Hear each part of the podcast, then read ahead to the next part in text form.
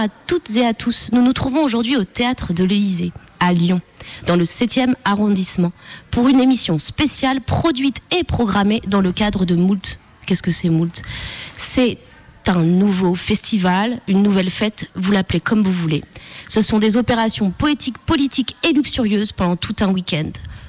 Et aujourd'hui, deux heures à vos côtés, avec des lectures, des musiques, des conversations serrées, brèves ou plus longues avec nos invités.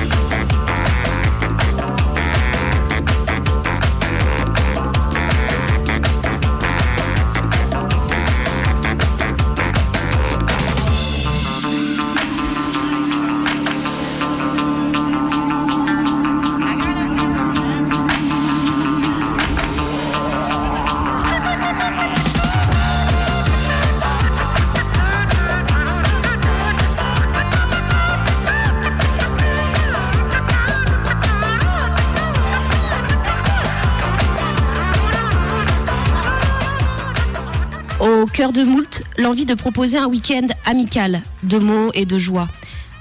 L'envie également de, réunir les paroles qui fricotent dans les marges d'un fanzine, d'une auto-édition, d'un bout de papier parfois susurré sous le manteau ou dans nos livres préférés.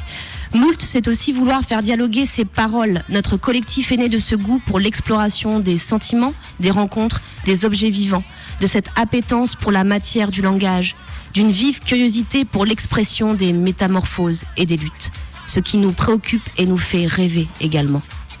Et le désir alors lié au vôtre, l'appel à fanzine de Moult. Vous avez eu jusqu'au 24 janvier pour nous envoyer vos cahiers, affiches, pages, vos fanzines de poésie. Nous en lirons des extraits. Moult, Moult, Moult. Opération poétique, politique et luxurieuse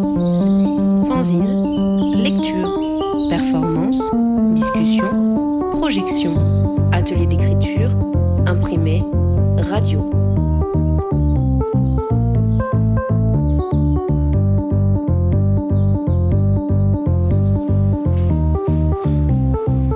Pour commencer à voyager à la rencontre de nos invités, je vous propose un moment avec Kenny Osier-Lafontaine. Bonjour Kenny. Salut. Ça va? Ça va bien. Tu arrives d'où? De Bruxelles. Bon, on est super content de t'avoir euh, ce week-end euh, avec nous. Kenny, on le note pour vous qui nous écoutez euh, en voiture, dans votre cuisine ou sur votre canapé. Tu liras tout à l'heure donc au théâtre de l'Élysée dans le 7e à 19h30 précise. Donc soyez au rendez-vous. Alors j'aimerais simplement Kenny avant qu'on t'écoute lire un, nous offrir un petit texte un texte en lecture, savoir qu'est-ce que pour toi dire, faire poésie, faire de la poésie, la dire, qu'est-ce que c'est exactement la poésie pour toi L'écrire? Euh, on a quand même pas mal causé hier soir, comme j'ai dormi chez toi. Et c'était l'occasion de parler euh, des mondes. Et que bah, la poésie, pour moi, c'est avant tout ça, c'est l'occasion de tisser des liens, au-delà même du texte. Ça me permet d'être là aujourd'hui, d'être à Bordeaux demain, d'être à Bruxelles. Et ça, enfin, au-delà du texte et de ce qui se passe au moment de l'écriture, c'est surtout l'occasion de proposer un lieu où on peut se rencontrer autrement et tisser d'autres formes de liens qui sont pas forcément plus valables que d'autres, mais Oui. qui me correspondent mieux. Oui, j'entends, tout à fait. C'est ta façon, c'est une façon de, de tisser du, du lien. Tu nous lis un texte? Ouais, je vais dire truc court. C'est un truc court. Ça, Je crois que c'est c'est court. Alors on est vraiment en direct. hein. Alors si vous entendez le plancher qui grince, des voix, des bruits de porte, c'est normal, c'est du direct. Quand il avait des problèmes, Jerry Bruckheimer disait toujours Oh la magie du 7 art. Si sa femme avait encore tapé un chat avec la voiture, si sa fille avait couché avec un de ses potes ou si son père l'engueulait devant ses collègues de bureau, il lâchait ça d'un air rieur, s'adressant à quelqu'un d'invisible et complice.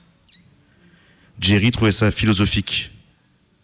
On n'a jamais bien su ce qu'il voulait dire par là, vu qu'il croyait ni à la magie ni au ciné.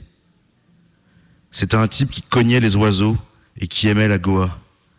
Il avait de petites mains de bois. Il n'applaudissait jamais en public.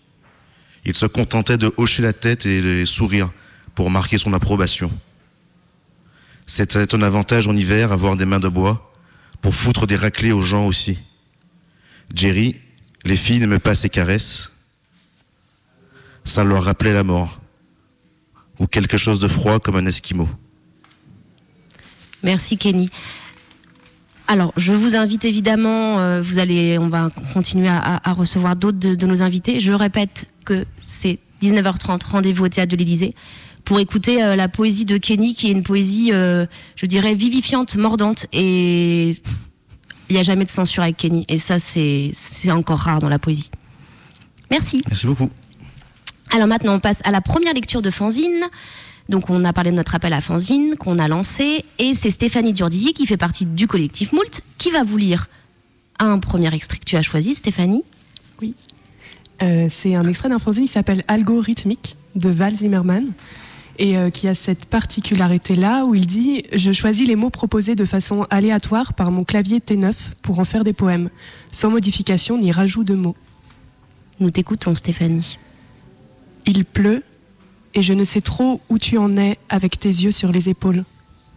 Mais ce qui a l'air simple peut être compliqué, de même que le projet qui fait de son mieux et qui sait de quoi il parle. Est-ce qu'il y a des choses qui n'ont pas été faites Je suis à la recherche d'une personne qui me demande une réponse à ma question. J'ai des feuillets de temps à me sentir sur les mots proposés par mon clavier et mon cou et ma tête par les bras de ma vie. Je ne veux plus rien savoir qui a l'air de dire que tu ne peux plus rien. Nous vous remercions pour votre message sur le site de notre cerveau. Je vous remercie pour vos conseils sur le cœur du monde. Je me demande parfois si je ne suis pas habituée aux relations. Je suis vraiment pas la seule personne qui me fait peur, mais j'ai quand même ri intérieurement. De plus en plus, je me demandais comment avoir un avis sur la question. J'ai des feuillets velours pour assouplir crachat trottoir. Me fait penser à l'autre bout de la planète, mais je ne me rappelle plus de la date du départ pour la forêt. Flamboyante, Je n'ai pas encore contacté le service de transport pour le moment. Et je n'ai pas de réponse à ce que tu veux. Je n'ai toujours pas reçu ma carte d'identité pour la forêt. Et je n'ai pas de compote sur la forêt. Je n'ai rien. À ce propos, je n'ai jamais eu le même genre. Je me demande pourquoi pas travailler sur les vulves, mais j'ai besoin que ça se pense un jour, une nuit. Merci Stéphanie pour euh, cet extrait du texte de Val Zimmerman. On écoute un premier morceau, c'est le choix de Mona, Mona, donc qui fait partie du collectif. Et quand je lui ai demandé euh, un morceau, puisque j'ai demandé à chacun euh, s'il avait envie évidemment de nous proposer un morceau, elle m'a proposé ce titre de Dominique Petitjean, Il y a ensuite.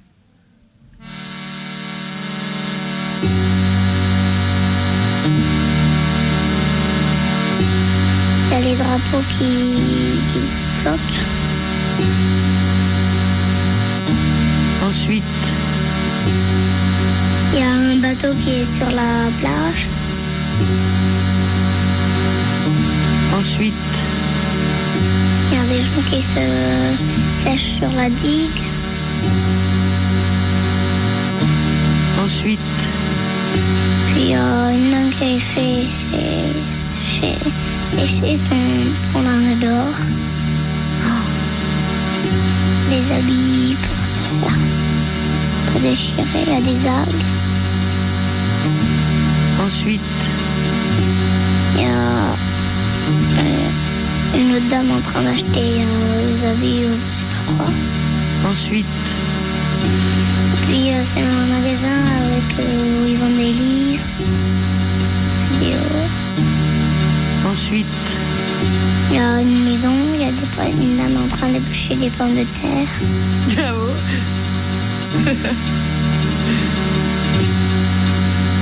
Il y a des, dans la maison, il y a des cadres. ensuite, Il y a des spectateurs qui les regardent. ensuite,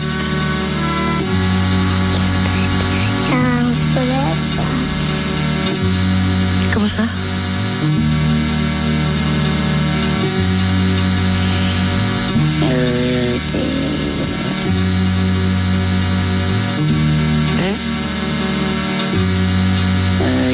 A des, fleurs. Ensuite, Il y a des guitares. Il y a ensuite, de, il y a plein de, de gens. ensuite, Et puis il y a une barre qui est au-dessus d'eux.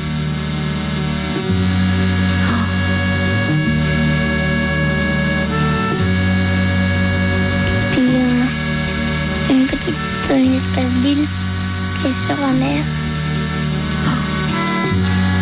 Puis c'est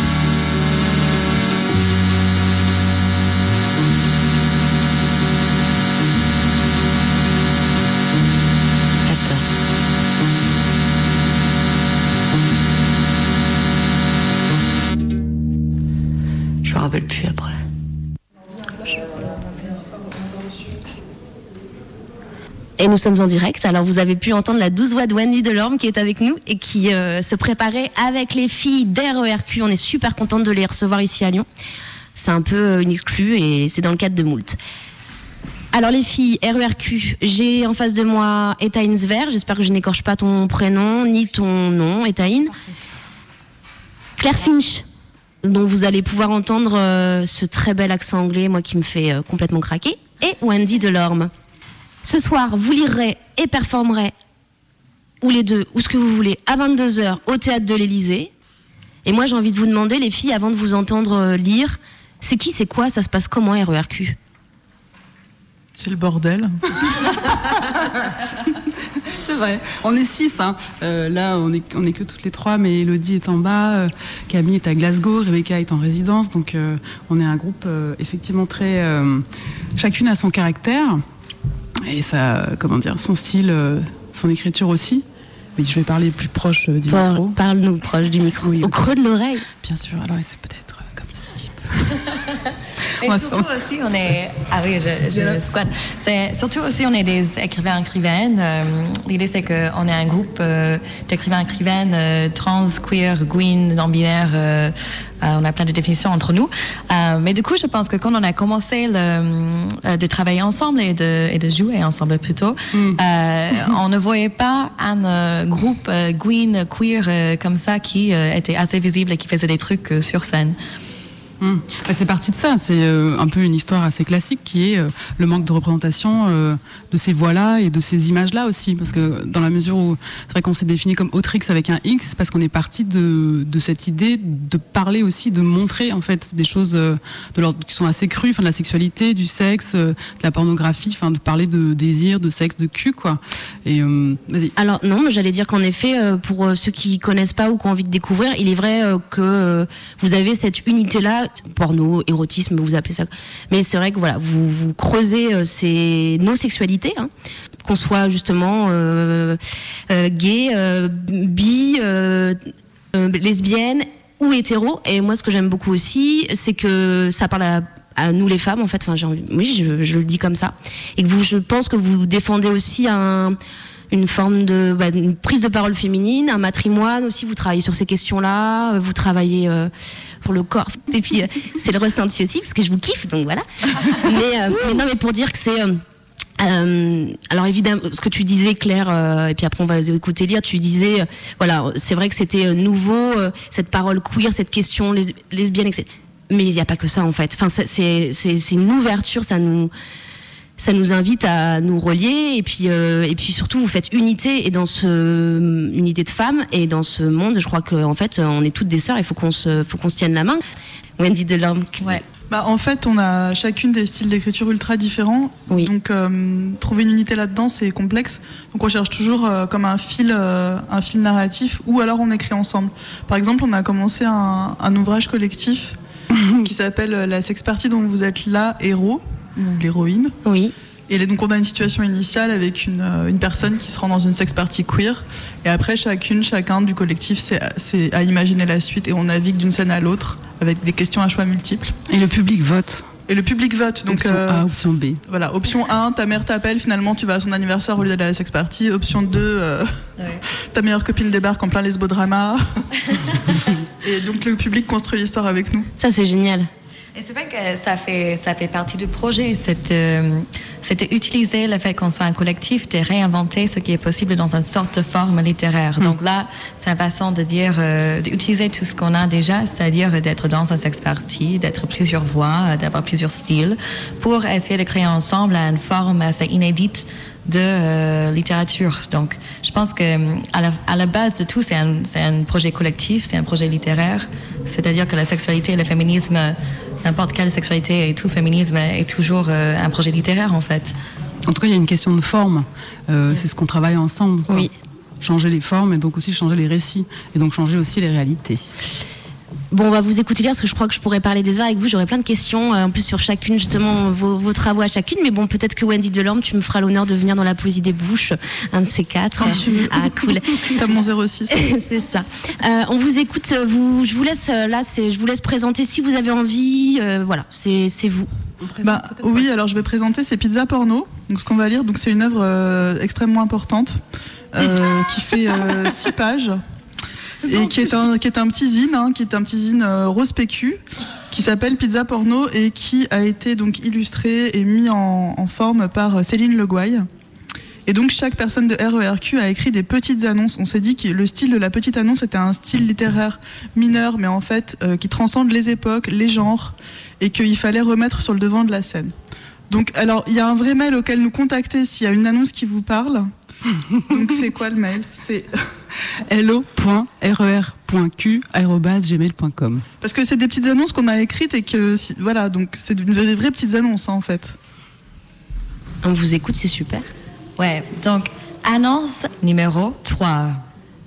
Cherche un ou une psy queer qui a envie de baiser entre ses séances et qui veut me raconter gratuitement de la théorie psychanalytique féministe, tandis que Yel me fiste.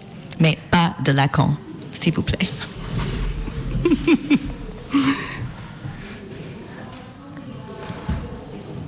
Annonce numéro 28. Ton prénom est celui d'une ville du Nord. Je t'ai dit mon mot préféré. Tu m'as demandé de ne pas oublier les cavalcades. J'ai rêvé de toi au solstice d'hiver. Tu m'as offert un hand spinner. Tu as dit que l'univers allait exploser si on restait ensemble. Je ne te cherche plus. C'est triste celui-là. Alors, annonce numéro... Ah, celui-là, il est bien. Annonce numéro 6. Je voudrais un amour passionnel, inconditionnel et éternel. Je sais que c'est impossible, du coup, je ne recherche rien. Mais c'est toujours bien de trouver quelque chose. Il faudrait quelqu'un, quelqu'une qui ne soit pas trop là, mais qui soit toujours là. Qui sache crocheter une serrure ou construire des cabanes pour pallier à ma phobie de perdre mes clés. Et ne sache pas ouvrir les noix de coco pour que je ne me sente pas, pour que je me sente valorisée. Parce que c'est la seule chose que je sache faire. Longue distance acceptée, sauf si vous vivez à Glasgow. Ah, et moi, je veux trop celui-là. C'est le numéro 4. MLF, oh pardon, MILF. Bel lapsus. MILF. Femme, 45 ans, divorcée, partagée entre deux appartements, trois enfants et quatre paires de clés. Souffrant de mal de dos chronique et ne sachant plus dans quelle maison elle a mis quel gode ni quelle bûche. Cherche solution globale pour simplifier sa vie. Acupunctrice soumise ou gourou switch to the front. Alors, est-ce qu'on on en entend une, une- une dernière? Ok. Celle que vous voulez. Euh, annonce numéro 23.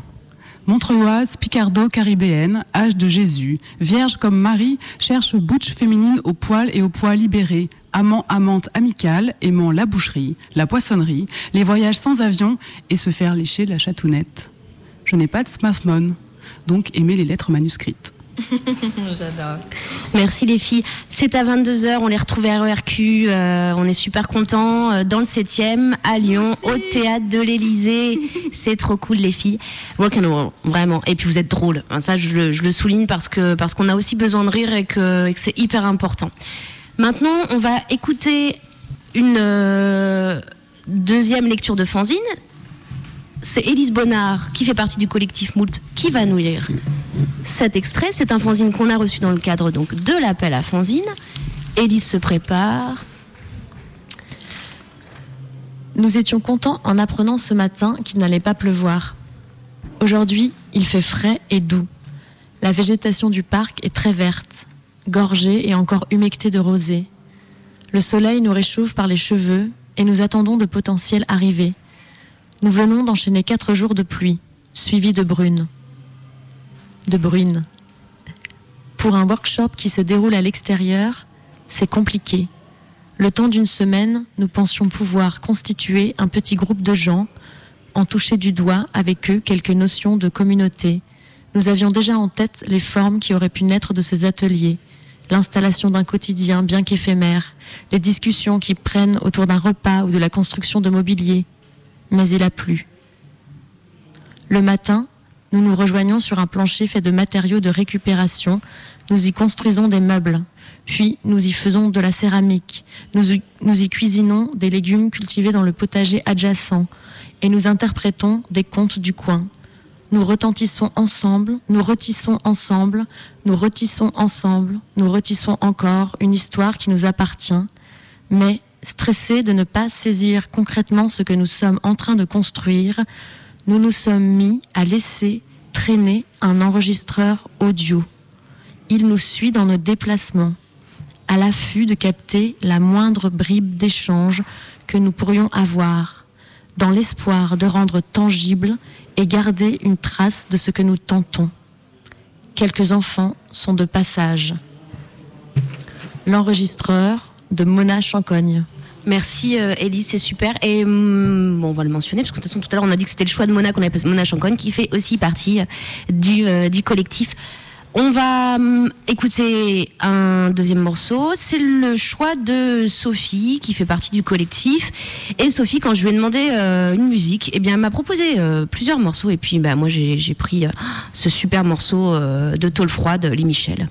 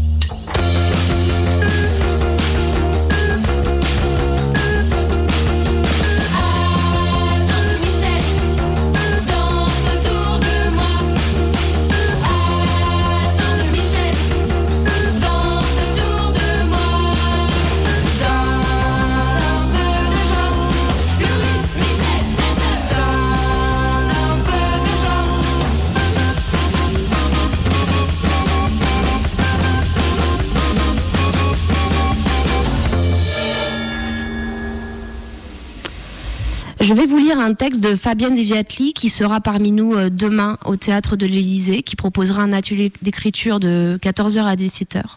Un texte publié dans la, dans la revue Va, qui est une revue de poésie jeunesse. Veut croire, veut rêver, veut pas tomber. Veut rester solide, veut pas être avalé par les sables mouvants.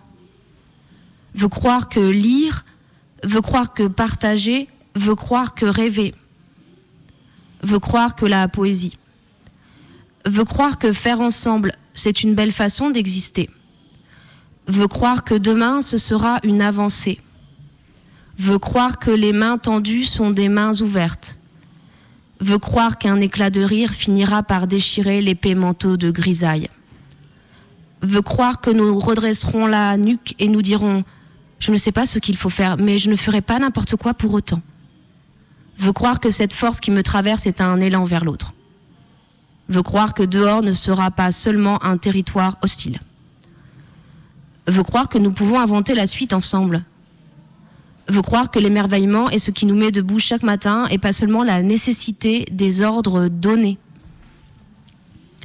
veut croire que l'étranger a des histoires à nous raconter, veut croire que bienvenue ne sera pas un mot désuet veut croire que nous sommes encore capables de faire un pas de côté, même si l'ambiance est à la ligne droite. Veut croire qu'à l'enfant, on offrira des rêves sans lui marcher sur les pieds. Veut croire que le silence est une autre manière d'inventer de la poésie. Veut croire que la ménagère de 50 ans a autre chose à faire que les courses. Veut croire que des livres s'écriront, des romans s'écriront, des nouvelles s'écriront, des contes s'écriront, des poèmes s'écriront, et que nous serons fiers de tant de richesses. Veut croire qu'on aura toujours honte de repousser un enfant qu'il qui tende la main ou pas. Veut croire que mes rêves ne seront pas une marque déposée. Veut croire que la poésie sera notre bien commun. Veut croire que ça ira. Veut croire que ça va. Je suis donc toujours au théâtre de l'Élysée je viens de vous lire un texte de Fabienne Zivatli et j'ai en face de moi Nathalie Quintane. Bonjour Nathalie. Bonjour. Je suis ravie de, t'avoir euh, sur ce plateau euh, spécial pour Moult et Elodie Petit. Bonjour. Ça va Elodie Hyper bien. Donc Elodie Petit, vous avez, puisque les filles de, RERQ juste avant l'ont cité. Voilà, tu fais partie euh, du collectif. Et donc, on te retrouve à 22h avec les filles d'RERQ. Absolument. Voilà. Et on vous retrouve toutes les deux, avec Noémie Lefebvre aussi, de 17h à 19h pour une discussion collective. Donc on vous invite à, nous rejoindre pour, pour cette discussion. Et dans cette, on a préparé cette discussion et il y a une chose qui nous a, qui nous a interpellés. C'était la façon dont, pour vous, la langue, euh, la langue que vous cherchez à, enfin, que vous cherchez, que vous creusez, que vous fouillez, que vous détournez. C'était une source, c'était produire une forme d'excitation littéraire, créatrice, poétique, sexuelle. Et donc j'aimerais savoir, quand vous parlez d'excitation, ou quand vous n'en parlez pas, mais que vous le faites dans vos textes, ou que vous, qu'est-ce que c'est l'excitation pour vous? On commencer par Aurélie. Hein. Élodie. Élodie. Élodie, pardon. Euh, non, mais alors c'est très curieux parce que je, excuse-moi, du coup ça me fait penser à une anecdote, mais genre quand j'étais au Beaux-Arts, euh, il y a un, de mes profs qui m'a demandé si j'éprouvais de l'excitation sexuelle en écrivant euh, mes textes. Voilà, c'est genre une espèce de ça me fait très plaisir euh, d'en parler ici. J'ai trouvé ça très. Euh, mais du coup, c'est marrant parce qu'on m'avait, on m'avait jamais proposé de, de euh, questions d'excitation. enfin bref, ça me fait penser. Ah, mais je pense pas. Je, sais, je sais, je sais, mais du coup, ça m'a évoqué cette, cette, chose. Je suis contente de, de le dire ici. Mais, oui, je comprends. Ouais, ça m'avait agressé. Et de l'excitation, je sais pas. Moi, je dirais peut-être une espèce de. quelque chose de très transcendant ou très, oui, effectivement, de très jubilatoire. Mm-hmm. Ouais. Et est-ce que tu veux nous parler un petit peu de la manière dont tu, dont tu écris ou ce que tu cherches à, à faire? Alors, je pourrais lire un, petit extrait, par exemple, pour, euh, bah, pour que ça donne peut-être une petite idée, ou tu peux le lire si tu veux. Je te, on est en direct, c'est le plaisir. Voilà. Ok. Alors, mardi 12 novembre, 11h42, objet. Mon cul s'ouvre à la révolution. Bébé. J'ai pensé à une soirée poème. Les jantes seraient présentes et liraient des textes à voix haute. C'est simple, mais tout le monde ne le fait pas. Imagine, qu'est-ce que ça crée? Des personnes vivantes qui écrivent et qui se rassemblent dans un même espace afin de dire tout les singularités de la langue et l'envie de voir le quotidien bouleversé. Le but ultime de cette rencontre, ce serait le renversement. C'est un petit clin d'œil à Monique Wittig. Oui. Ouais. Là, tu parles du. Alors, je vais te demander. Tu parles du renversement et je pense que Nathalie, si je Nathalie Quintane, si je me trompe pas, euh, tu interroges euh, ou en tout cas tu pousses euh, certaines euh, limites et tu interroges cette question du, du, du renversement ou de nos luttes ou tu observes aussi les luttes des autres. Tu veux nous, nous en parler? Bah, je reviens sur cette histoire de- d'excitation. Alors, euh, je, je suis en train de travailler sur, euh, à la fois sur aujourd'hui et sur une période plus lointaine qui est la période des années 70, c'est-à-dire les lendemains de 68. Et pendant un- en fait un certain nombre d'années, euh, le- le- la révolution ou l'idée de révolution n'était pas séparée de la sexualité chez ceux qui justement cherchaient à renverser ou espéraient ou attendaient un renversement qui, au moins jusqu'en 60 allez, on va dire 74, 75 un maximum, hein, euh, semblait pouvoir se produire euh, du jour au lendemain. Enfin, le lendemain matin, c'était possible que la révolution arrive. Donc pendant 5, 6 ans, comme ça, peut-être 7 ans, euh, il y avait une sorte d'excitation générale qui était à la fois une excitation politique hein, et une excitation euh, sexuelle. Enfin, il y a beaucoup de gens qui ont euh, découvert euh, ou approfondi, ou je ne sais pas comment on peut dire, leur sexualité et la sexualité à ce moment-là liée à, à l'événement politique et, et en même temps à quelque chose qui était très euh, créatif, on dirait aujourd'hui. Donc c'était pas séparer les, les choses. Et puis euh, à un moment, euh, parce j'ai pendant un certain temps j'ai un peu interviewé des gens qui avaient vécu cette période-là, à un moment ça s'est séparé en fait, ça s'est clivé. Euh, je peux pas dater comme ça, mais chez, chez les personnes que j'ai que j'ai écoutées, que j'ai entendues, il y a eu un moment où en effet ça s'est ça s'est séparé. Et euh, le, le sentiment que j'ai, c'est que encore aujourd'hui, c'est c'est on est dans un dans une phase de, de reprise de ça et qu'on n'est pas on n'est pas du tout arrivé à, la, à cette espèce d'inséparation ou d'indiscernabilité ou de renforcement ou de excitation réciproque dans laquelle euh, une partie de la population a été euh, au lendemain de 68 pour parler de voilà à la fois de sans séparer les choses pour parler à la fois de renversement au sens euh, politique et quotidien hein, de la vie euh, qu'on mène et euh, de la sexualité et de, du fait qu'on fabrique des choses quoi. Qu'on fabrique alors soit des textes soit des, des films soit ce qu'on veut. Tout ça euh, en fait se renforce et se nourrit l'un l'autre. C'est pour ça que le, début de, reprise et de réexcitation dans lequel on est euh, depuis euh, euh, au moins quelques mois, peut-être quelques années maintenant, et, et vraiment une période intéressante aussi pour ça. J'ai une question à vous poser. On en parle. Donc, je vous rappelle, les auditrices et les auditeurs, de 17h à 19h, euh, Nathalie Quintane, Elodie Petit et Noémie Lefebvre pour une discussion collective. Alors, qu'est-ce que c'est une discussion collective? C'est l'envie d'une discussion où tout le monde est à égalité, tout simplement, et une idée, l'idée que vous puissiez. euh, bien euh, discuter euh, avec nous, non pas euh, tout à la fin de la discussion, mais en même temps. Et on va euh, bah, gérer cette parole, cette prise de parole, et on, on espère que, que vous allez euh, apprécier euh, ce, ce format. Je vais lire un, un- un tout petit, je vais citer Nathalie. Quintane, et j'aimerais vous faire réagir là-dessus, justement parce que tu parles de ces depuis quelques mois, peut-être même on depuis peut-être Années, euh, hein. voilà, c'est ce que on va plutôt Mm. dire, parler d'années qui a une effervescence, euh, qui a des luttes. Je te, lis. En tant qu'enseignante, j'étais satisfaite. En tant qu'écrivain, je rechignais pour la forme. En tant que rien de spécial, je pensais pendant les dents. Et puis, mais qu'est-ce que je ferai, moi, le jour où il y aura du grabuge? Et qu'est-ce que je fais là? Et j'aimerais vous demander, puisque vous avez choisi l'écriture pour exprimer des choses ou pour agir, comment vous pensez la question de l'écriture? Et est-ce que pour vous c'est une question militante Alors évidemment vous allez peut-être me dire mais tu ouvres des portes ouvertes, mais les gens ne vous connaissent pas forcément, donc j'aimerais euh, vous interroger sur ce lien écriture militantisme, militantisme égale écriture ou Moi, je, je, je pense que, euh, en fait, ce que je vois ces, ces derniers temps, c'est que effectivement, euh, l'écriture euh, rassemble, enfin, peut rassembler. C'est exactement, euh, c'est exactement l'idée de moult, en fait. Enfin, tu- Enfin, tu vois, il y a Oui. ce truc. euh, et donc, évidemment, en fait, c'est euh, évidemment, c'est là où c'est politique quand on quand on se rassemble et qu'on pense euh, ensemble au renversement. C'est ça.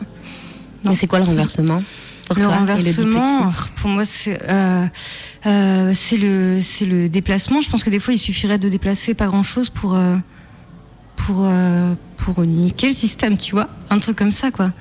Je pense qu'on est souvent à deux, doigts de renverser les choses. Le problème, c'est qu'on n'est pas assez souvent euh, euh, d'accord et qu'on perd du temps, mais mais euh, pour autant. euh, quand même, les choses se passent et se déplacent un petit peu. Et dans la rue d'à côté, euh, euh, les gens s'affrontent. Enfin, voilà, c'est ça. Je parle des gilets jaunes et des, et des policiers. Mais Mhm. voilà, ouais. D'accord. Et Nathalie Quintane cette, Alors, euh, on, on me pose euh, la phrase que vous avez citée, elle date d'il y a une dizaine d'années. hein, c'est le, le- je crois que c'est Tomate. euh, et depuis quelques fait. années, on me pose souvent la question, étant donné que, je- que ce que je fais est, est raccroché à la poésie, plutôt sous, sous le mot engagement plutôt que sous le mot militant. Mais euh, bon, quand on, en France en tout cas, euh, quand on pense poésie et politique, on pense de manière automatique et parce que c'est passé par l'école, engagement, poésie engagée. Alors le, le, le- le- aussi, je crois qu'aussi bien sur du côté du mot militant que du côté engagement, la seule chose qui me qui me gêne d'une certaine manière, c'est que c'est comme si on arrivait avec une une Bonjour. Alors on a Noémie qui Lefebvre vient qui d'arriver. arrive, euh, voilà. C'est comme si on arrivait avec une euh, qu'on avait déjà réfléchi à quelle cause on défend, euh, comme si tout était calé. Je suis de ce côté, j'ai ça et ça à transmettre, petit 1, petit 2, petit 3, comme une dissertation. euh. Or, euh, or, on n'est plus sous Aragon ni sous Thorez, hein, ni sous Maurice Thorez. On n'est pas les compagnons de route, je crois, en tout cas, je parle pour moi, euh, d'un parti quelconque.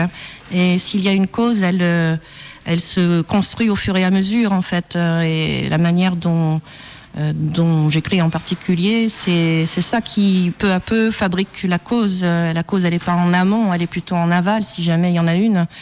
Euh, donc c'est pas prédéterminé. Alors c'est peut-être ça qui fait que ça peut être senti comme quelque chose d'un peu décevant, d'un peu lent, d'un peu avec des, on marque le pas, on hésite, euh, euh, on s'agace parce que ça va pas assez. On s'agace parce que ça Tout va pas assez vite euh, et c'est compliqué. Mais c'est c'est vrai que ça peut être assez décevant comme ça de se dire qu'on n'avance pas, qu'on sait pas où on va. Mais en même temps, l'avantage c'est que justement on n'est pas, il me semble, hein, après j'ai pas vécu les années 60, mais qu'on est moins de ce fait verrouillé par des des, euh, des principes ou des choses qu'on aurait respectées ou qui seraient déjà là avant nous. Euh, ou des règles ou des, des choses comme ça.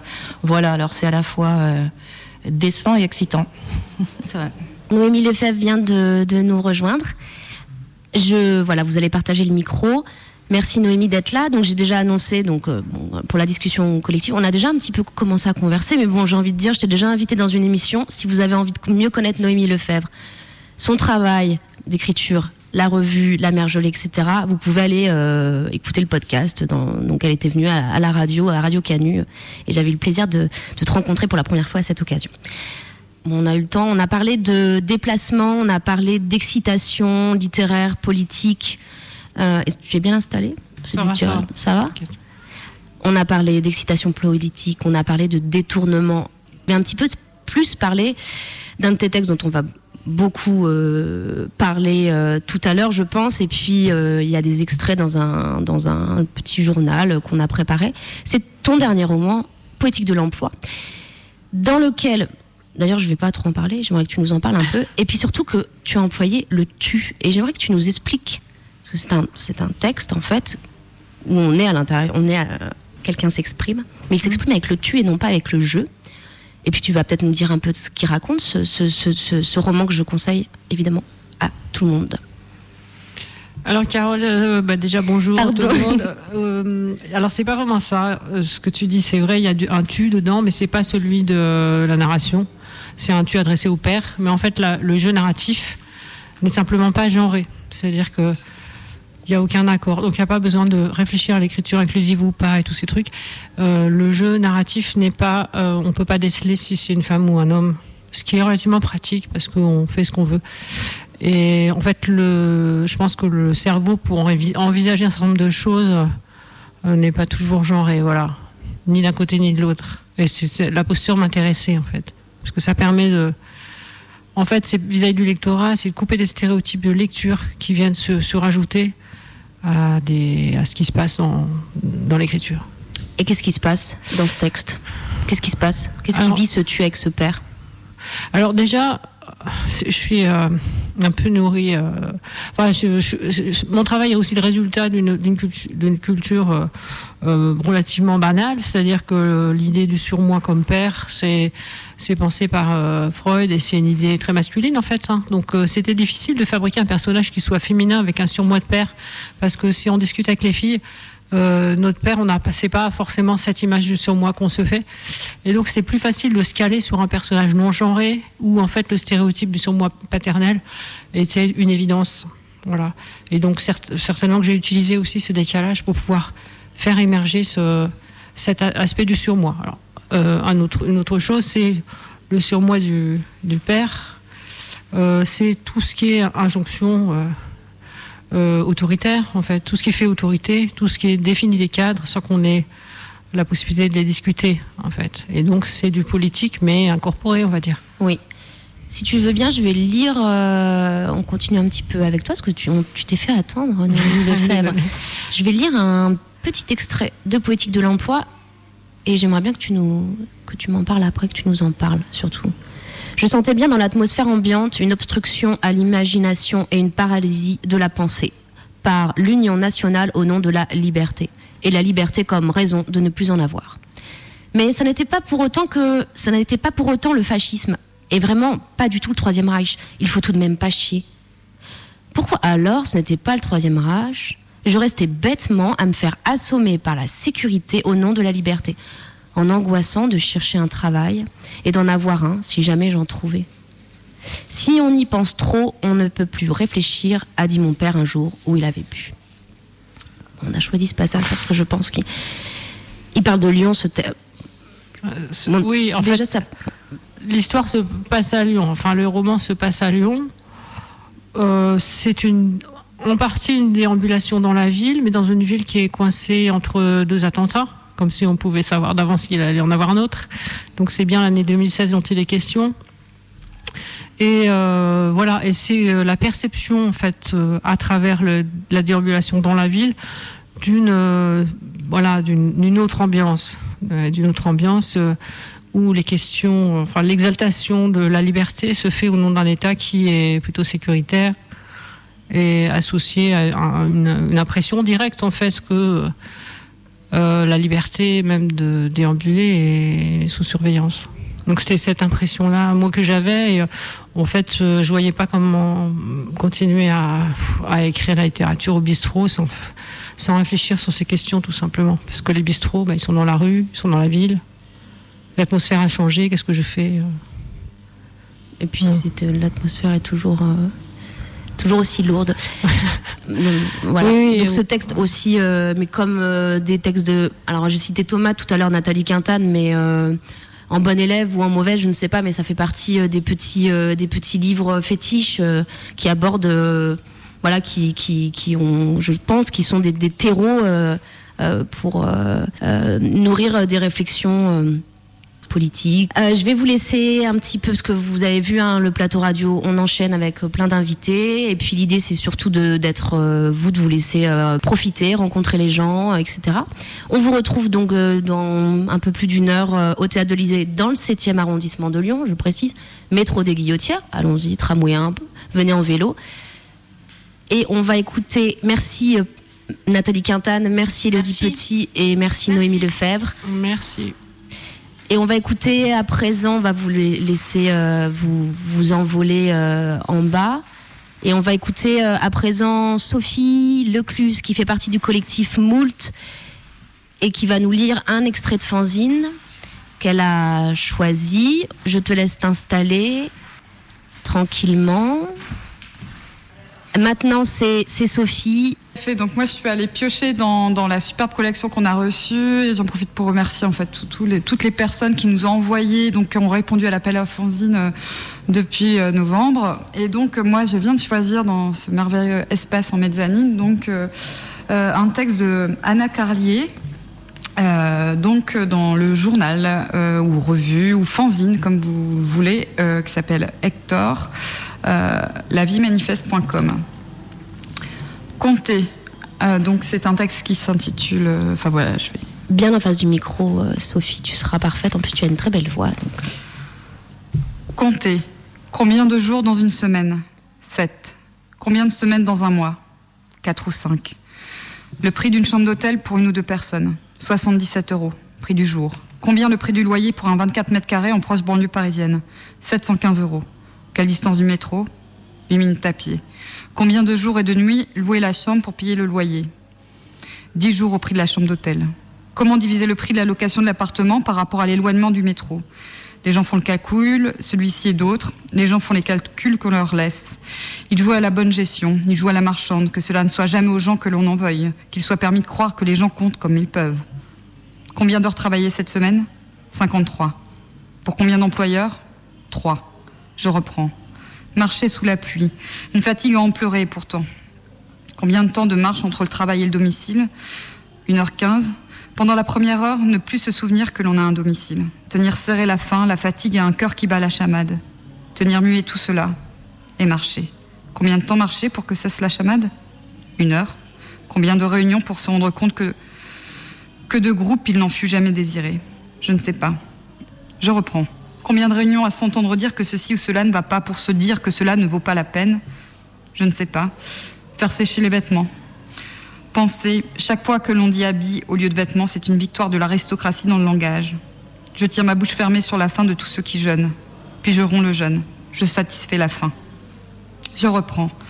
C'est en dépassant le périphérique, entrant dans la banlieue que tout redevient simple. Que l'eau ruisselle autant sur le visage que sur ce qui entre dans la bouche. C'est un pain mouillé, mangé par une bouche mouillée et heureuse. Prendre le pas chassieux de qui marche sous la pluie. De temps en temps, s'abrite. Je reprends. Combien d'heures dormies dans la nuit? Moins que nécessaire. Juste assez pour la chamade et l'envie des larmes. La peur des vers dans le corps qui mangera à ma place le pain mouillé. Le pain mangé même mouillé pour conjurer l'appétit rêvé des vers. Pour nourrir un peu le corps en même temps que les vers. Et voler tout de même un peu pour se redonner du courage. Penser, ne pas se laisser prendre au piège des références qui donnent du courage. Je note ce que dit l'ami. Le note et le relis. Je note et me redis, ne pas se laisser prendre au piège des références qui donnent du courage. Je me souviens des références évoquées. Le souvenir me rend un domicile. La cigarette réchauffe. Fumée, elle réchauffe. Plus besoin de boire de l'alcool. Le manger remplace l'alcool. Le cordial donné par les nourrices des enfants d'ouvrières du textile dans l'Angleterre industrielle du 19e siècle remplace le lait ou la bouillie. L'alcool bu dès 17 heures remplace le dîner. Celui bu avant 16 heures anticipe la prise d'aliments. Il y a un stade de la faim à dépasser avant que l'alcool n'agisse comme repas. Trop tôt ou trop tard, il en appelle au contraire à l'excès de pain mouillé dans la bouche heureuse. La bouche répète les maudits par l'ami en l'absence de celui-ci. C'est parce qu'il est absent que la bouche répète. La bouche s'ouvre quand le souvenir fait renaître la pensée du domicile. Quand le présent se fend, alors la bouche répète et énumère. Je reprends. Merci Sophie. Tu, tu, tu lis parfaitement bien. Je crois que je vais, euh, je vais te faire euh, enregistrer plein de textes ou je sais pas. C'était de l'improvisation. Je découvrais presque le texte en train de le lire là. Alors moi, pendant que je te tiens, j'aimerais quand même que tu nous dises un mot parce que là, c'est samedi. On annonce beaucoup de choses qui se passent. Donc dans le cadre de Moult, au théâtre de l'Élysée. Et on a également tout un programme demain.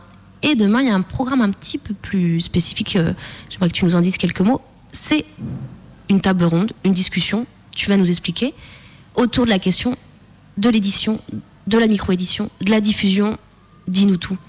Euh, donc c'est une euh, discussion donc collective ouverte qui aura lieu donc demain de 15h à 17h d'Hôtel de l'Élysée. On a invité donc euh, plusieurs auteurs, actrices euh, et acteurs de l'édition qui soient éditeurs, éditrices, euh, euh, libraires, euh, diffuseurs.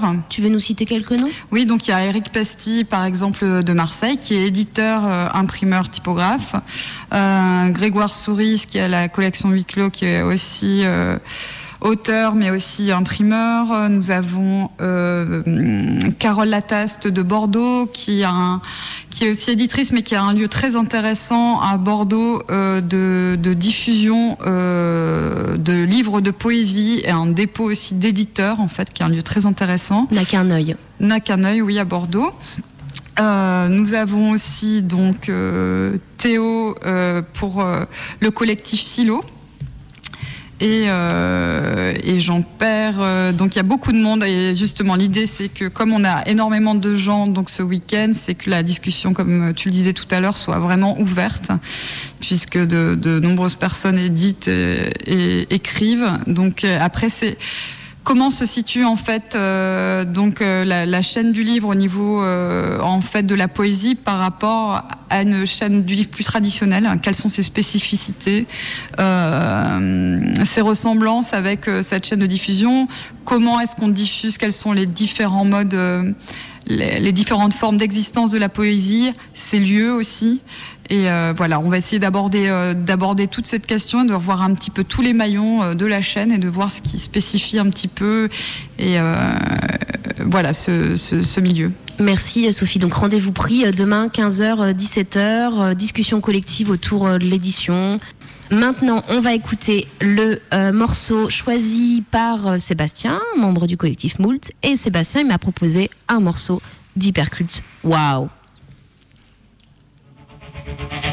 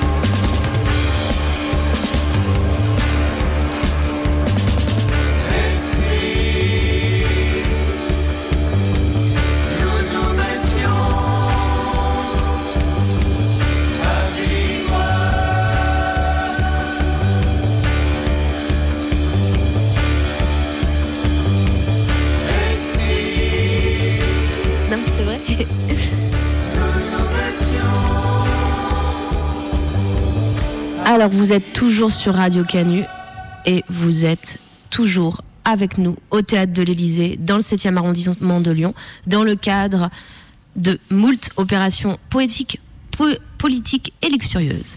Nous poursuivons notre euh, chemin, notre route avec euh, les rencontres de nos invités samedi, dimanche et maintenant se trouve en face de moi une personne qui se nomme Anne Cavala. Alors Anne, tu liras demain à 17h sur la scène du théâtre. Donc, le rendez-vous est bien noté. Et aujourd'hui, j'aimerais, avant que tu nous lises un petit peu ou beaucoup de tes mots, parler de ton travail, mais non pas comme une spécialiste, puisque ce n'est pas du tout ce qu'on fait ici à la radio, mais plus pour donner envie aux gens de découvrir, aux personnes qui nous écoutent, de découvrir ton travail. On peut aller voir ton site. Et quand on fouille, qu'on regarde ce site, moi, j'ai retenu trois mots. Groupe de mots que tu présentes sous la forme de hashtag, à partir desquels j'ai eu envie, je me suis dit, mais ça, j'ai envie de creuser avec Anne Cavala et qu'elle nous dise qu'est-ce que c'est. Alors, hashtag monde-individu, hashtag spéculation narrative, hashtag objectivité subjective. tu m'en dis quoi, Anne Là, tu te dis, qu'est-ce qu'elle me. Non, non, non, très bien. Euh, Allons-y, c'est directement dans le cœur du sujet. Euh, Tout à fait. Alors, peut-être euh, spéculation narrative, c'est le plus simple, c'est quelque chose qu'on commence à entendre. Et c'est vraiment comment on va utiliser. Il y a un livre très bien qui s'appelle Bâtir aussi, par exemple, euh, qui est paru chez Cambourakis, c'est le collectif de l'Antémonde qui l'a écrit, donc c'est un, un collectif qui l'a écrit ensemble. Et c'est comment on va imaginer ce qui pourrait se passer dans le futur. Alors, dystopie, on, peut se poser ces questions-là. Et moi, les spéculations narratives qui m'intéressent, c'est plutôt des spéculations narratives qui seraient, euh, si je cite bâtir aussi, c'est vraiment qu'est-ce que qu'est-ce qu'on pourrait imaginer euh, de réalisable et de faisable, et arrêter d'imaginer le pire qui est de toute manière déjà en train d'advenir et qui a été exploré beaucoup par euh, les dystopies de science-fiction qu'on peut connaître, comme euh, 1984 par exemple. Et les autres, c'est quoi? Les autres hashtags? S'il faut que je Objectivité subjective Alors, l'objectif. Celui-ci, il me. Non, mais je, je pense que c'est ce que beaucoup de, de- de- d'autres auteurs, autrices que toi fouillent euh, cette Mhm, question-là.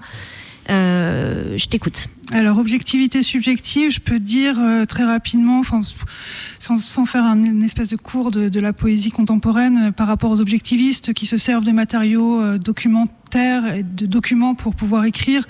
Euh, mon objectivité subjective, elle serait, euh, ou les, les, objectivités euh, subjectives, elle serait vraiment comment on peut observer le monde et non pas nécessairement faire des documents, mais essayer de le traduire au plus juste.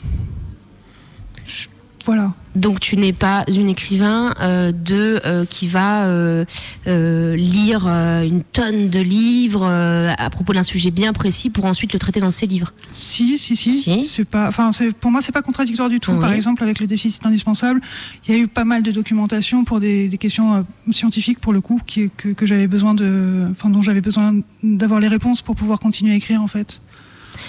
Et pourquoi le, le hashtag? Pourquoi le hashtag? Parce que c'est c'est simple et c'est euh, alors euh, je suis plus du tout sur les réseaux sociaux. J'ai jamais utilisé Twitter. Je suis plus sur Facebook. Euh, Tu n'es pas sur Instagram Je ne suis pas sur Instagram et en même temps, ce- ce- cette qualité du hashtag permet d'avoir euh, des idées précises qui se mettent en place et qu'on peut associer euh, assez rapidement. Et, et du coup, c'est aussi pour arriver à avoir en creux quelque chose qui se fabrique chez, euh, chez le, la lectrice ou le lecteur de ces hashtags. En fait, enfin, comment on peut les assembler Et c'est exactement ce que tu fais en en choisissant trois. Et pour toi, ça crée un paysage. Oui, et tout à c'est fait. Quelque chose qui m'intéresse particulièrement en fait. C'est ça. Et monde euh, individu? Mon individu, c'est quelque chose qui est plus ancien dans mon travail et euh, c'est, euh, je sais pas exactement comment comment l'expliquer, mais J'utilise pas mal de personnages et je crée pas mal de personnages et en même temps ces personnages sont des individus. Par exemple, euh, ce que je vais lire tout à l'heure, c'est les paysages de Crystal Black et euh, Crystal Black est un personnage et en même temps c'est un paysage et euh, comment l'un et l'autre fonctionnent ensemble. Tu écris depuis combien d'années, Anne? Tu saurais nous dire, Anne Euh, mon premier livre est paru en 2008, donc ça fait une dizaine d'années. Et tu, c'est intéressant. Tu, cites pour toi la publication à un moment, ça a été euh, une assise pour te, dire autrice. euh, Un, peu nécessairement parce que la façon dont fonctionne, en tout cas de façon institutionnelle, euh, l'écriture aujourd'hui nécessite la publication à un certain nombre d'exemplaires pour pouvoir euh, ensuite euh, pouvoir accéder à des résidences ou des choses comme ça. Ensuite, moi j'ai fait mes, études à Lyon, euh, aux Beaux-Arts de Lyon, et euh, j'avais une pratique d'installation, de performance, etc. à la sortie des Beaux-Arts. Et à un moment, je me suis mise à écrire parce qu'il y avait une réalité matérielle qui faisait que je ne pouvais pas continuer à faire des installations euh, dans mon studio. Et du coup, l'écriture m'a permis de continuer à produire. Et euh, on m'a dit très rapidement que, enfin, on m'a dit, je sais pas, mais en tout cas, euh, la possibilité d'affirmer d'être autrice ou poète était aisée par rapport à- à la nécessité d'affirmer être artiste, en fait. Et donc, euh, la publication re- revient peut-être à quelque chose que j'aurais pu vivre aux Beaux-Arts, qui serait une exposition et une, une exposition importante, en fait, quelque chose comme ça. Et tu publies beaucoup de, de textes sur ton site? Sur mon site ou de manière générale Sur ton site. Sur mon site, je le mets pas très à jour euh, régulièrement. Euh, C'est pour, pour aussi euh, les auditrices et les auditeurs, puisque de plus en plus d'écrivains ou de poètes, même s'ils sont publiés autre part en, en livre, Mhm. publient sur leur site, puisque c'est aussi euh, donner accès euh, plus largement. Et donc je voulais savoir si euh, on pouvait trouver. Il y a des textes sur Internet qui se trouvent qui se trouvent pas si difficilement que ça. Sur mon site, si on fouille bien, il y a des adresses un peu cachées sur lesquelles on peut trouver des trucs, mais bon, il faut un peu fouiller. Et ensuite, j'ai un, Tumblr. Alors, c'est peut-être la seule plateforme euh, sur laquelle je suis. Et c'est un Tumblr qui s'appelle poésiecritique.tumblr.com. Et euh, là-dessus, c'est donc poésie critique, c'est un autre aspect de mon travail où je vais travailler la critique, mais avec une écriture poétique, pour le faire très vite. On va aller voir. Je pense que il y a déjà des auditrices et des auditeurs qui sont en train de, de, pianoter sur, euh, sur leur ordinateur. Maintenant, on va t'écouter lire un texte. Anne Cavala. Je te laisse, tu peux en parler avant, après, pas du tout. Ça, c'est toi, c'est ton moment de lecture. Ici, depuis ce balcon-ci, ici, au sommet de cette montagne où se trouve ce balcon-ci, ici, depuis ce balcon, depuis ce balcon-ci, au pied de ce balcon-ci se déroule le massif Parc Central. Dans le massif Parc Central, il y a collines, collines, plaines, forêts, plaines, collines, montagnes, plateaux, vallées, vallons, ravins, ravines, rivières, rizières, roselières, marécages, grands lacs et petits étangs, villages imaginés, délaissés et ceux encore habités, falaises mordorées et aiguilles couvertes de rosée. Dans le massif Parc Central, il y a une ville abandonnée, où ont été concomitants son abandon et la création du massif Parc Central. Ici, c'est le long de la diagonale du vide. Ici, avant, c'était une zone industrielle et peu peuplée. Une zone avec une centrale nucléaire qui semblait sur le point d'exploser. Alors la zone, cette zone, cette ville et les villages ont été évacués.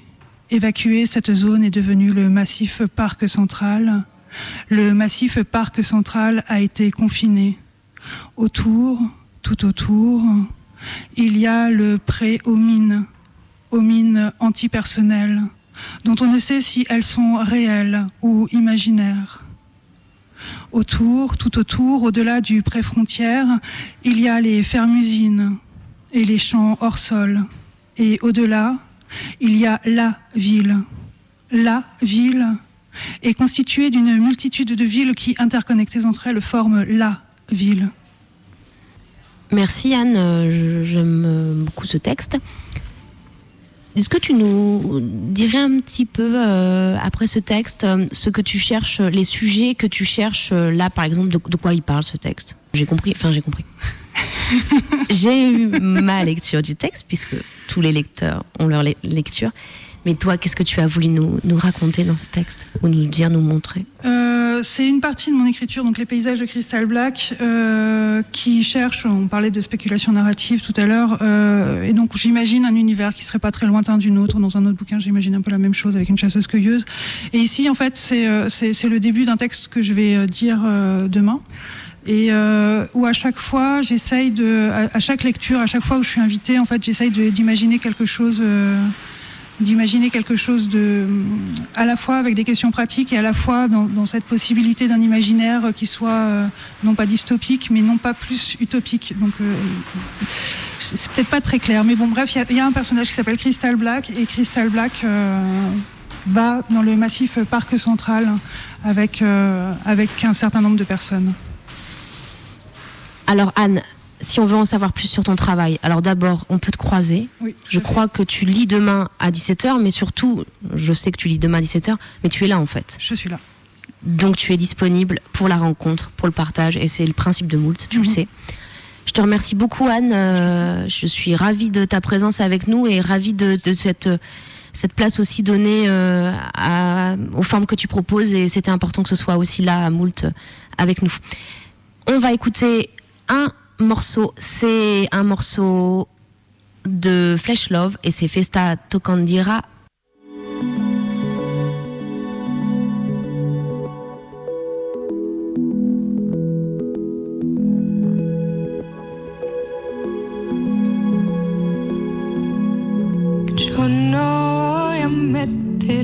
Manos en esos guantes llenos de hormigas desquiciadas. Yo no soy sadomasoquista. Tu silencio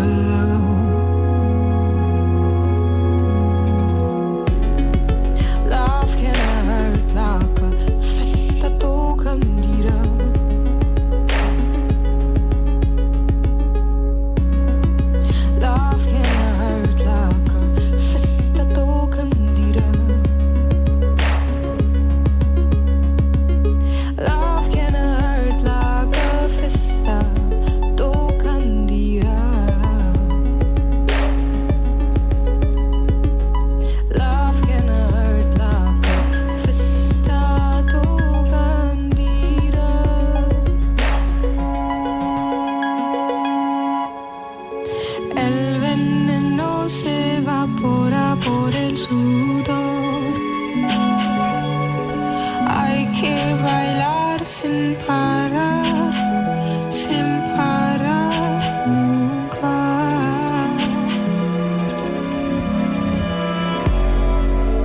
Los parásitos no duermen nunca. Los parásitos no duermen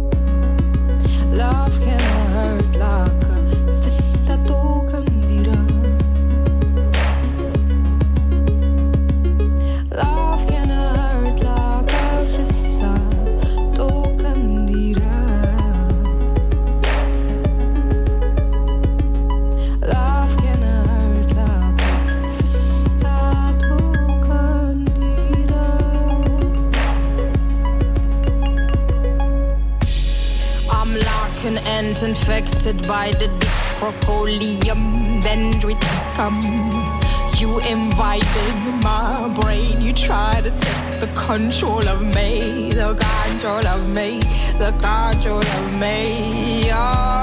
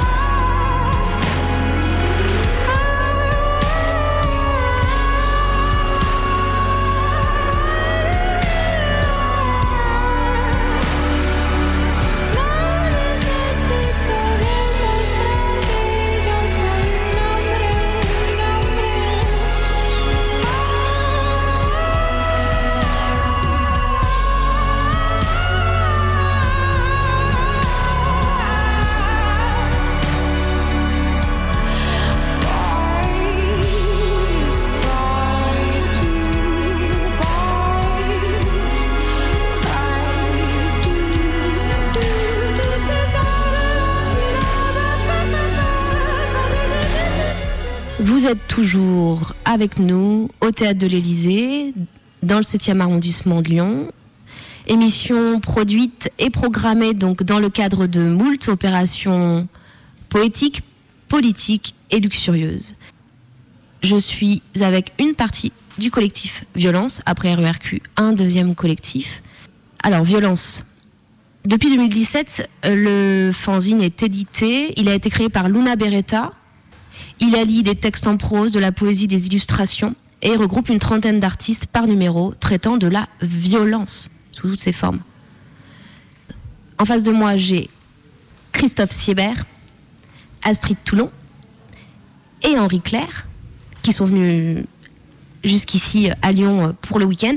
Et je le mentionne évidemment, puisque vous êtes en train de noter les rendez-vous avec votre petit calepin chez vous. Dimanche, demain à 18h, ils seront sur scène. Ils seront 8, accompagnés d'un musicien. De leur musicien, je ne sais pas. En tout cas, il y aura de la musique aussi et des textes. Alors Christophe, Henri et Astrid, violence, vous nous en diriez quoi?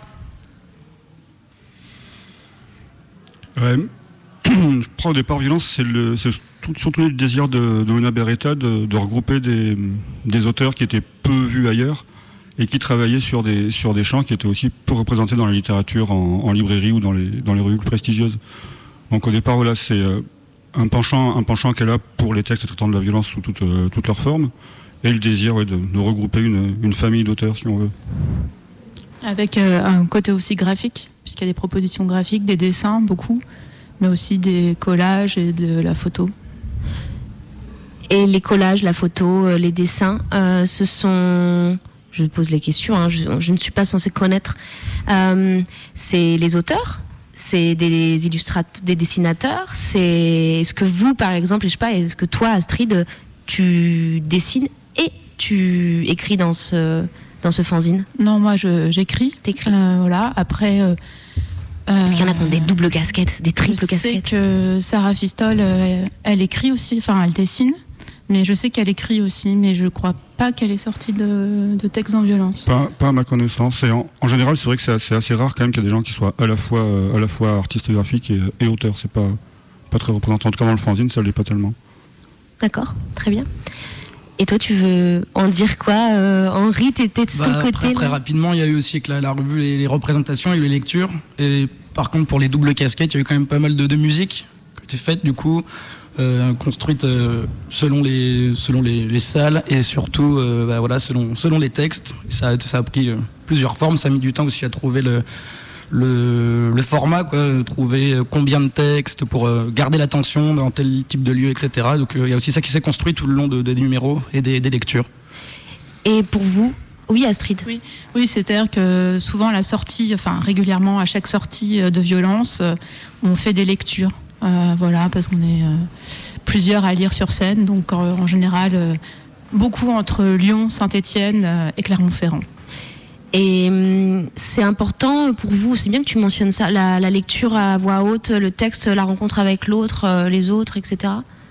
Je te vois euh, hocher la tête, euh, Henri. Ah oui, c'est super important parce que c'est une, une manière d'avoir aussi des, des retours sur le, sur le texte, pas seulement au niveau lecture, mais aussi comment nous on le, on le véhicule quoi, avec les, émotions qu'on donne, les intonations. On apporte un peu plus de nous dans le, dans le texte. Quoi.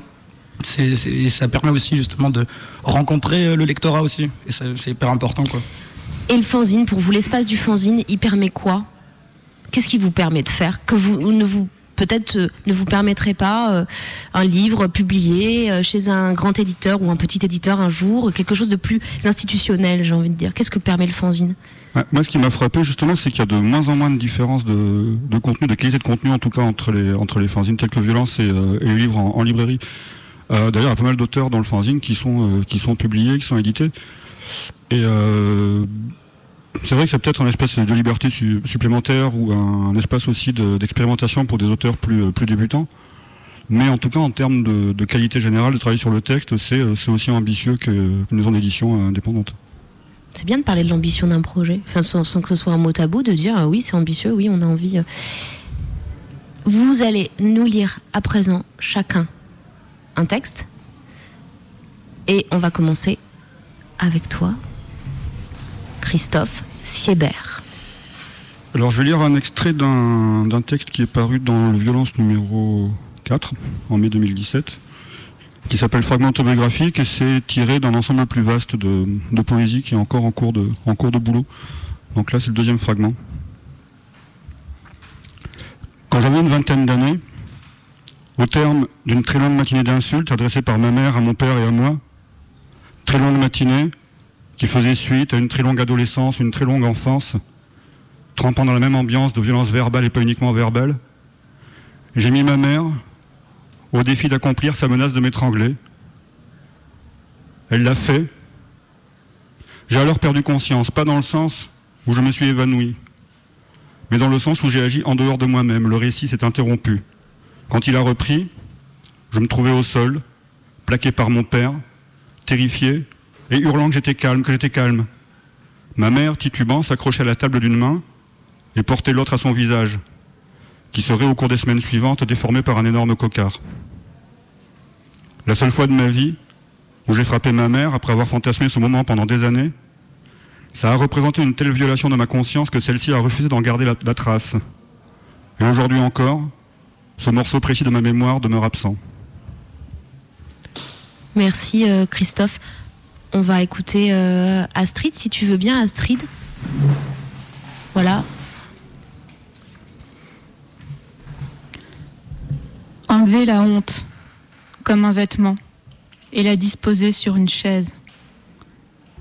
Enlever la peur comme un vêtement, la rouler en boule et la jeter sous le lit. Et puis, enfin nu, gratter. Gratter les couches, gratter toutes les couches, les couches de remords, de j'aurais dû. La peau rougit, les ongles se noircissent de sang. Gratter les couches d'échec, de parano, de haine de soi. La langue vient lécher les plaies, les dents viennent grignoter la chair. Gratter, l'ennui, l'envie. Les ongles limés, attraper l'éponge fil de fer et gratter plus fort.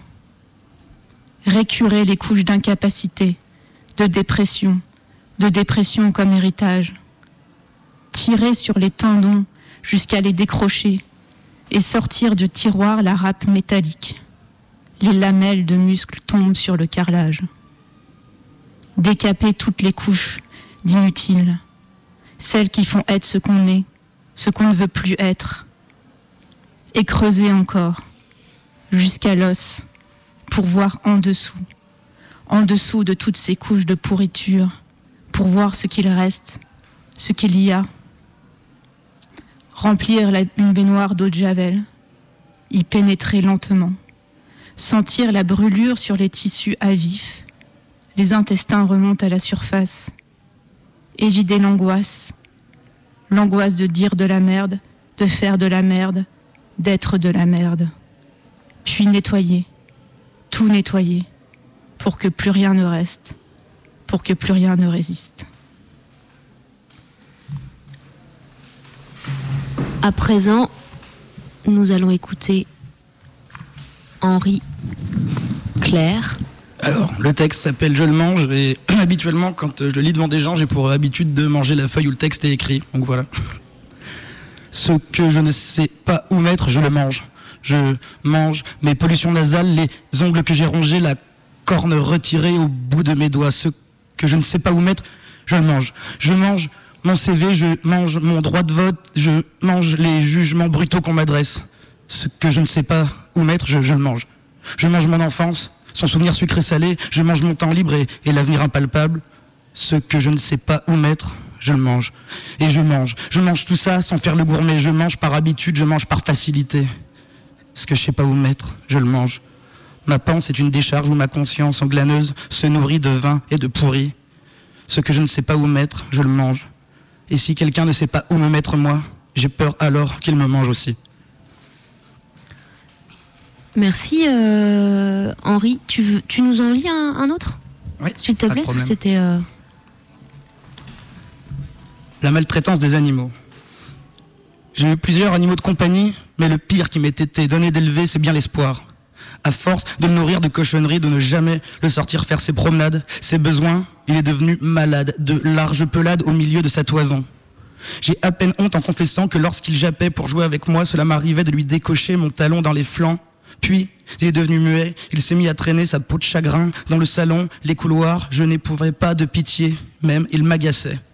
Quand dans la rue, je vois des gens qui caressent le leur, lui font des douceurs, des miou-miou, des papouilles et lui parlent parfois. J'ai envie de leur mettre une grande gifle pour les réveiller, qu'ils s'aperçoivent du ridicule de leur situation, tous ces gens gaga de l'espoir qui s'attachent à lui et lorsqu'ils montent aux, illusions de mon cul, se mettent à chouiner comme des mômes au lieu de ravaler leurs larmes, de s'endurcir une bonne fois pour toutes. Mais non, eux, qu'est-ce qu'ils font? Ils partent en racheter un autre pour se consoler de la mort du premier.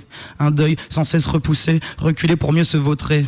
Finalement, finalement, Ma famille a pensé à le faire piquer. Je me suis dit qu'après tout, nous n'avions pas besoin d'un médecin hors de prix pour le supprimer. Je l'ai emmené dans le fond du jardin. J'ai pris la pelle à neige qui traînait dans le garage et je l'ai roué de coups jusqu'à ce que sa colonne cède. Je me rappellerai toujours mes bras maigrichons d'enfant de 8 ans me brûlaient, me picotaient vivement suite à l'effort. Seule ma mère a pleuré, plus parce qu'elle avait peur de moi qu'autre chose. Merci à tous les trois, Christophe Sébert, Henri Claire et Astrid Toulon. J'aimerais juste rappeler, donc demain vous lisez le collectif, donc violence, à 18h. Je vais tous vous citer, parce que c'est important, même s'ils sont pas là. Et j'espère ne pas écorcher le nom de famille, et je- vous m'en reprendrez. Donc Luna Beretta, Christophe Siebert, Henri Claire, Astrid Toulon, François Fournet, Tina Hip. Voilà. je dis bien que c'était hype. Merci. C'est pas son vrai nom. Oui, oui, mais c'est ce que je. Mais c'est- très bien. C'est un très très bon choix de, de pseudonyme. Johan Sarah, Popier Popol et Shit à la musique. C'est ça. Ok. Eh ben, on vous retrouve demain et merci d'être venu euh, nous faire découvrir aussi euh, ce super travail que vous menez. euh, voilà, ce collectif et, et poursuivez. C'est c'est- c'est très bien les espaces comme ça. Merci. Merci. Merci beaucoup. Maintenant, on écoute une troisième musique. C'est la musique choisie par Adrien qui fait partie du collectif. Et il a choisi un morceau de Clouded.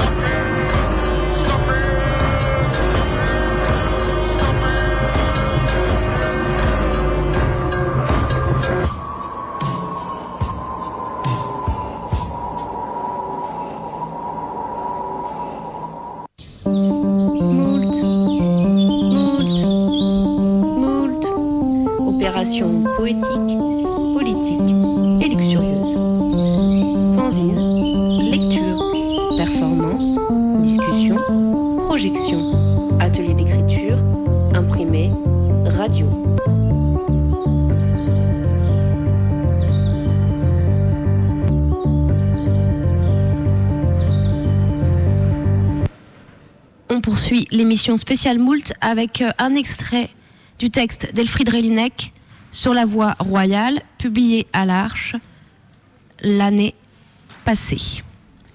Et comme tous pensent ainsi, voyez-vous, comme tous pensent ainsi, vous avez désormais le roi que vous méritez.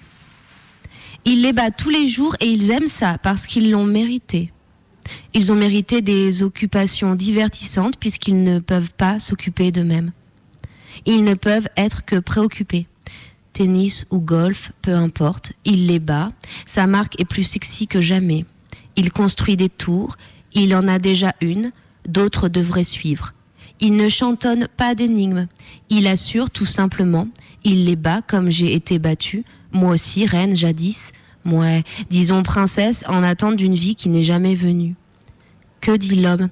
Personne ne dit rien à part lui.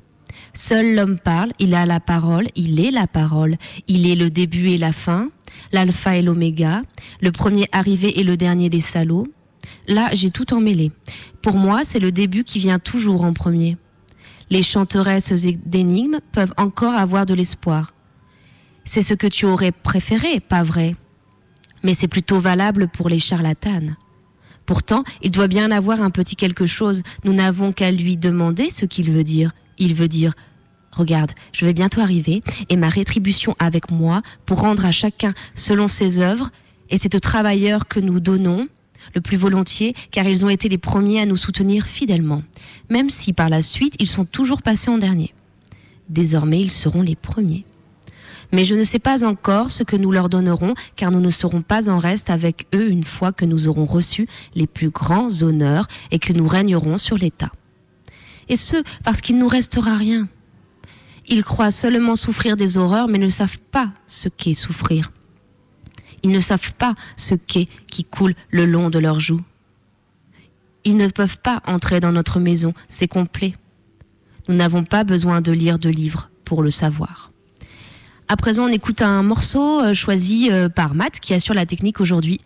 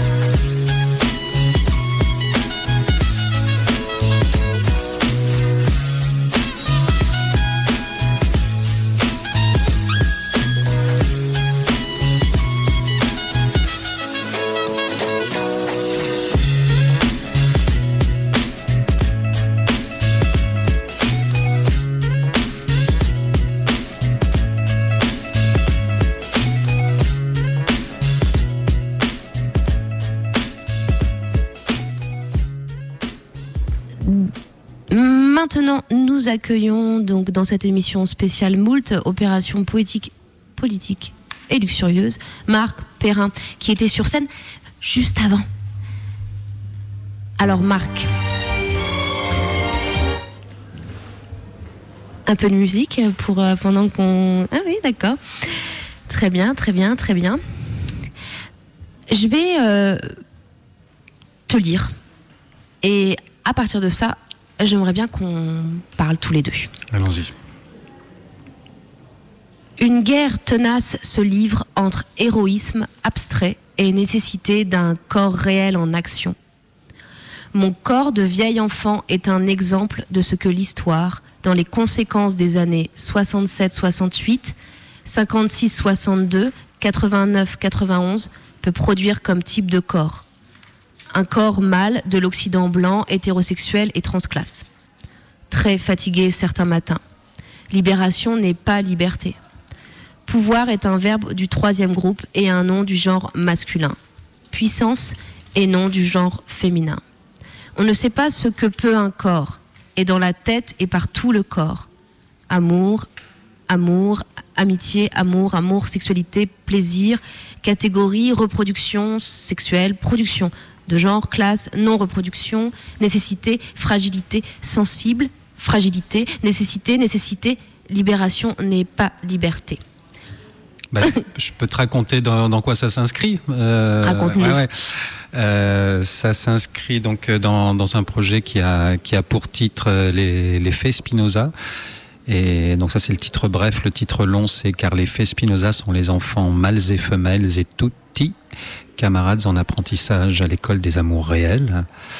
Et euh, ça vient à la suite d'un bouquin qui s'appelle Spinoza in China. Et, et depuis deux ans, la, la question, la question féministe et voilà fait partie de mon travail. Elle, était là de manière euh, souterraine, mais elle est là de, de manière euh, beaucoup plus présente aujourd'hui. Et la question féministe, la question des, des masculinités dans la compagnie de, des luttes féministes.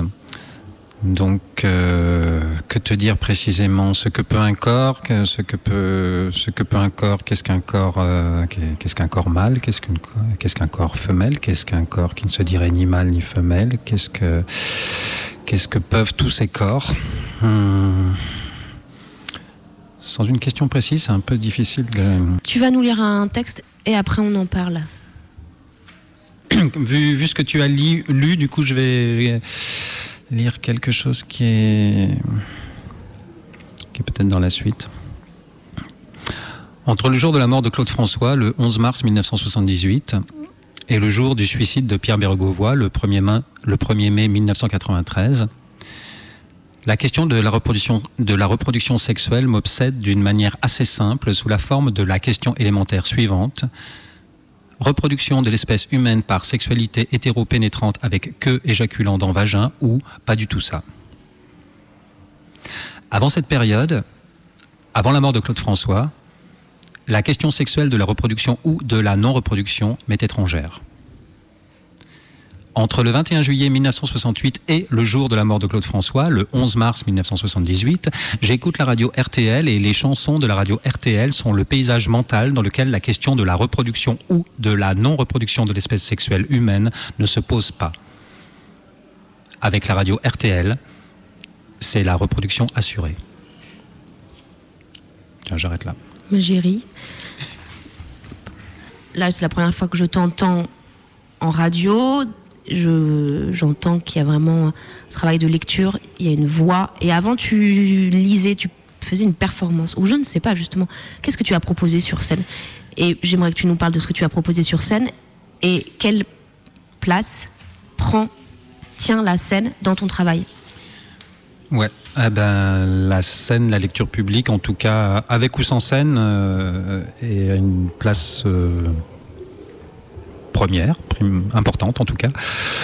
Et euh, donc je, lis, je lis mes textes, je lis mes textes à voix haute, j'improvise avec mes textes. Je, des fois, je ne les lis pas, mais je les raconte. Et euh, là, ce que j'ai proposé tout à l'heure, tout à l'heure, c'est c'était euh, une présentation générale du, projet L'effet Spinoza qui, aujourd'hui a euh, deux branches. Une branche euh, qui, a, qui est écrite dans la compagnie d'une partie de l'éthique de Spinoza, qui a pour titre De la servitude humaine, et une autre branche qui, est dans la compagnie d'une autre partie de l'éthique de Spinoza, qui a pour titre De la liberté humaine. Donc là, on, je parlais davantage de cette deuxième branche et à laquelle j'ai donné le sous-titre de différence et porosité. Et donc c'était une série de, c'était dix séries de notes qui de différentes manières présentaient ce projet, donc avec certains certains mots euh, à partir desquels je, je réfléchis et j'écris, comme la question de la de la reproduction ou de la non reproduction, que ce soit du point de vue sexuel ou du point de vue social. Euh, il y avait les, j'ai énoncé le fait qu'il y avait cinq parties actuellement et je, donnais le titre de ces cinq parties de différence et porosité. Donc il y avait une première, part, une première partie qui s'appelle transclasse, une deuxième partie qui s'appelle transgenre, une troisième partie qui s'appelle différence de la puissance des corps, une quatrième partie qui s'appelle et les gilets jaunes dans tout ça. Et une cinquième partie qui s'appelle Yahya Hawad Abdallah et Omaima Gassam Mohamed Sayed vivent désormais en France. Donc dans tes textes, il, a- il est, il est- il est clair que euh, tu euh, parles de, de ce qui se passe, d'un temps, d'un temps qui court, de ce qui se passe aujourd'hui. Marc Perrin, Oui, Carole, excuse-moi, je ne connais pas ton nom. nous ne le citerons pas, ça, ça me va très très bien.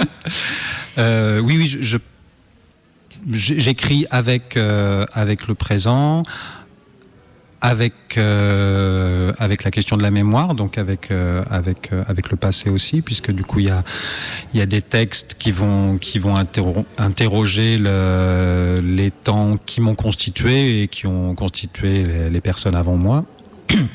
Et la question est de, de savoir comment, à la fois autant comment comment j'écris quelque chose du présent depuis mon expérience euh, personnelle euh, à l'intérieur de, de- de- des, relations que, j'entretiens avec euh, avec euh, les vivants et les vivantes. Et j'ai perdu le cours de ma phrase.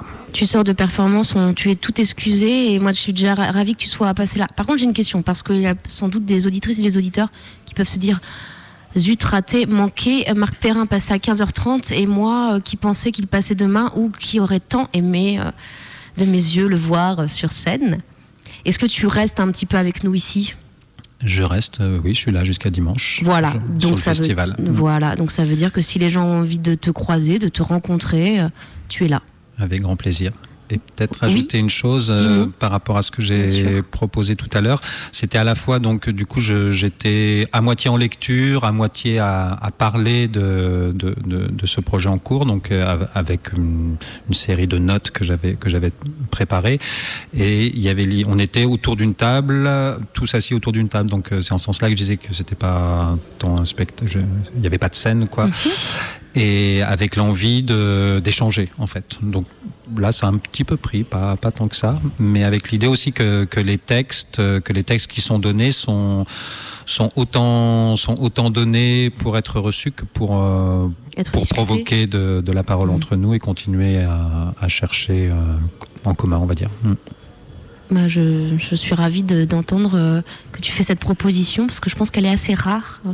On va pas se mentir euh, dans euh, la euh, la littérature contemporaine ou dans ce que, ou dans la poésie et que et que souvent encore nous confrontons les auditeurs ou les spectateurs à un auteur qui est un peu comme ça mis sur un piédestal et le rapport se fait pas toujours aisément à part un rapport soit d'indignation, d'admiration ou, ou voilà des choses comme ça. Donc c'est intéressant. Toi ça te nourrit également, j'imagine, Marc.